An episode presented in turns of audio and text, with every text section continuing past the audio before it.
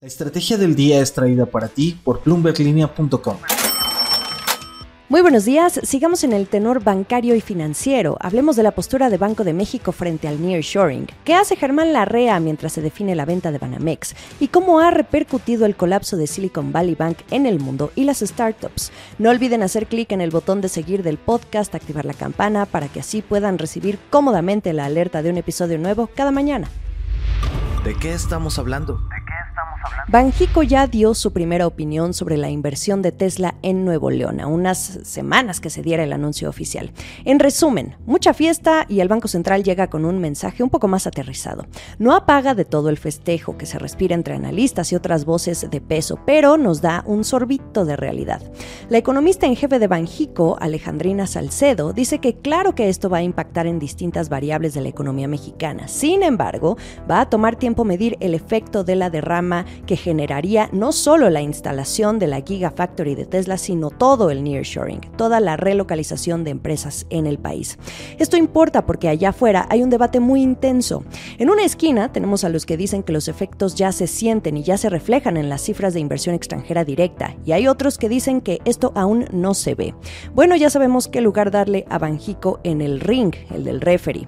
Calmados todos, dice Banco de México. ¿Y cuáles son estas variables a observar? La construcción, la generación de empleo, los montos de inversión, producción y exportación.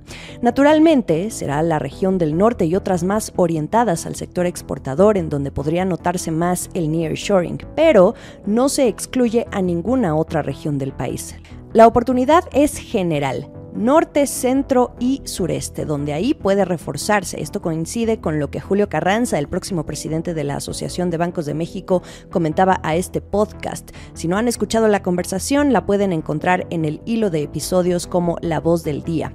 Ahora retomemos unos datos que dio Alejandrina Salcedo al presentar el reporte sobre las economías regionales a octubre-diciembre de 2022. Se anticipa que la actividad económica en todas las regiones de México sigue expandiéndose durante durante los próximos 12 meses, aunque a un ritmo más moderado. La desaceleración posiblemente sea más pronunciada en aquellas regiones con una mayor vocación exportadora, como el norte y las centrales, ante un deterioro en las expectativas de crecimiento de la economía global, particularmente la de Estados Unidos. ¿Y qué se requiere para explotar el nearshoring en su máximo? Condiciones apropiadas, robustecer las fuentes internas de crecimiento, todo lo que propicie la inversión y aquí entra hasta el Estado de Derecho y la seguridad pública. También la construcción y mejora de infraestructura y esto es clave precisamente en el sur del país donde hay mucha intención, pero poco movimiento, por ejemplo en la zona del istmo. También estímulos fiscales. Acciones y reacciones. Mientras se define el destino de Banamex y quién será su nuevo dueño, uno de los postores más fuertes en la puja, Germán Larrea, a través de una subsidiaria de Grupo México, su conglomerado minero, lanzó oficialmente la oferta pública de adquisición, una OPA, para adquirir Planigrupo Latam. Es una desarrolladora de centros comerciales en los principales estados del país. La noticia ya se conocía desde septiembre del año pasado, pero apenas se lanzó esta oferta que va a durar del 14 de marzo hasta el 13 de abril. La operación se va a realizar a través del Grupo Inmobiliario UPAS, la subsidiaria de Grupo México, y va a pagar 9.915 millones de pesos por las acciones representativas de Plani, como así se le identifica en la pizarra bursátil. La REA con esto entra fuerte al terreno inmobiliario mediante esta inversión estratégica a través de esta filial y se espera que le ayude a diversificar los ingresos. Y además refuerza otros negocios porque la cadena de cines Cinemex, también bajo el paraguas de la REA y familia, es arrendataria de Planigrupo en 15 centros comerciales en operación. Y bueno, quién sabe en una de esas y pronto se sume un banco. En otras noticias. ¿Cómo va la ola de pánico y las incógnitas que desató Silicon Valley Bank en Estados Unidos? Esto es lo que ha pasado en los últimos tres días. De entrada, el 13 de marzo, el presidente Biden, en un mensaje muy corto, dijo que buscaría más regulación para los bancos e intentó calmar el pánico al decir que el sistema bancario es seguro. No especificó ninguna propuesta, pero este intento podría encontrar resistencia en la Cámara de Representantes que está controlada por los republicanos. También las voces expertas continúan reforzando el mensaje mensaje de calma, que hay poca evidencia de una crisis en el sistema bancario tras el colapso de SVB. Paul Davis, en una columna de opinión para Bloomberg, dice que la Fed sacó su bazooka el domingo, garantizando la totalidad de los fondos a quien haya buscado retirar sus depósitos el fin de semana.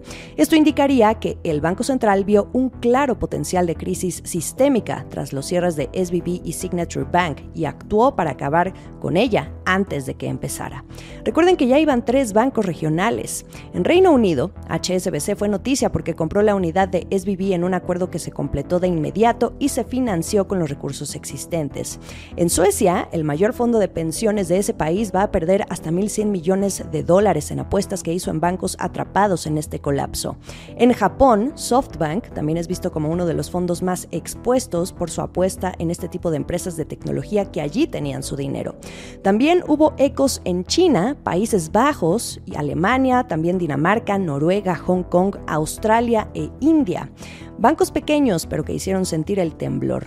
El 14 de marzo, según el Wall Street Journal, la Fed estaría estudiando cambios en las normas que rigen los bancos medianos, una medida que podría implicar la ampliación de las restricciones que actualmente solo se aplican a las empresas más grandes. El último sorbo.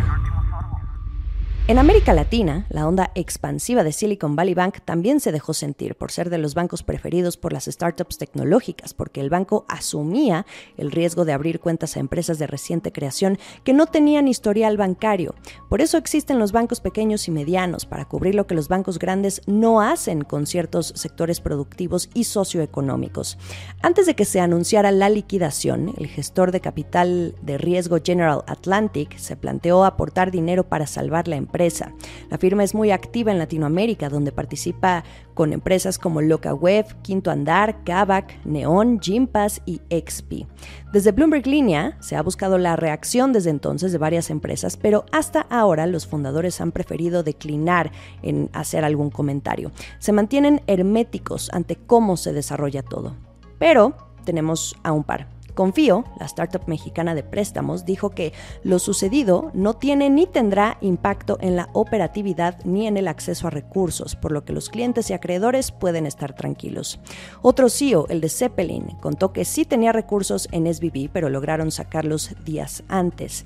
También tenemos el testimonio de Francisco Meré, un veterano del sector fintech en México y hoy CEO de la startup de salud financiera WellBe, es uno de los clientes. Nos contó que alrededor de las 3 de la tarde del jueves, hora de México, cuando se veía el tumulto en los mercados por la caída de la acción de Silicon Valley Bank, estaba indeciso de si mover o no su dinero, pero decidió esperar.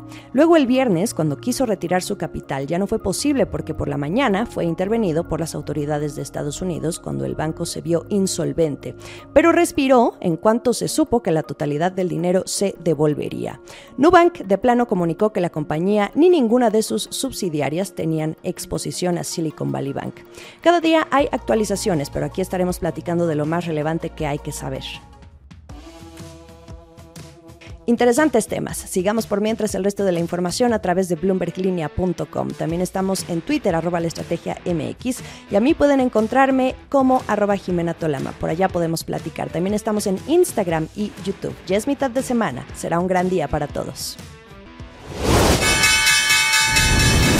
Esta fue la estrategia del día, escrito y narrado por Jimena Tolama, producido por Arturo Luna y Daniel Hernández. Que tengas un día muy productivo.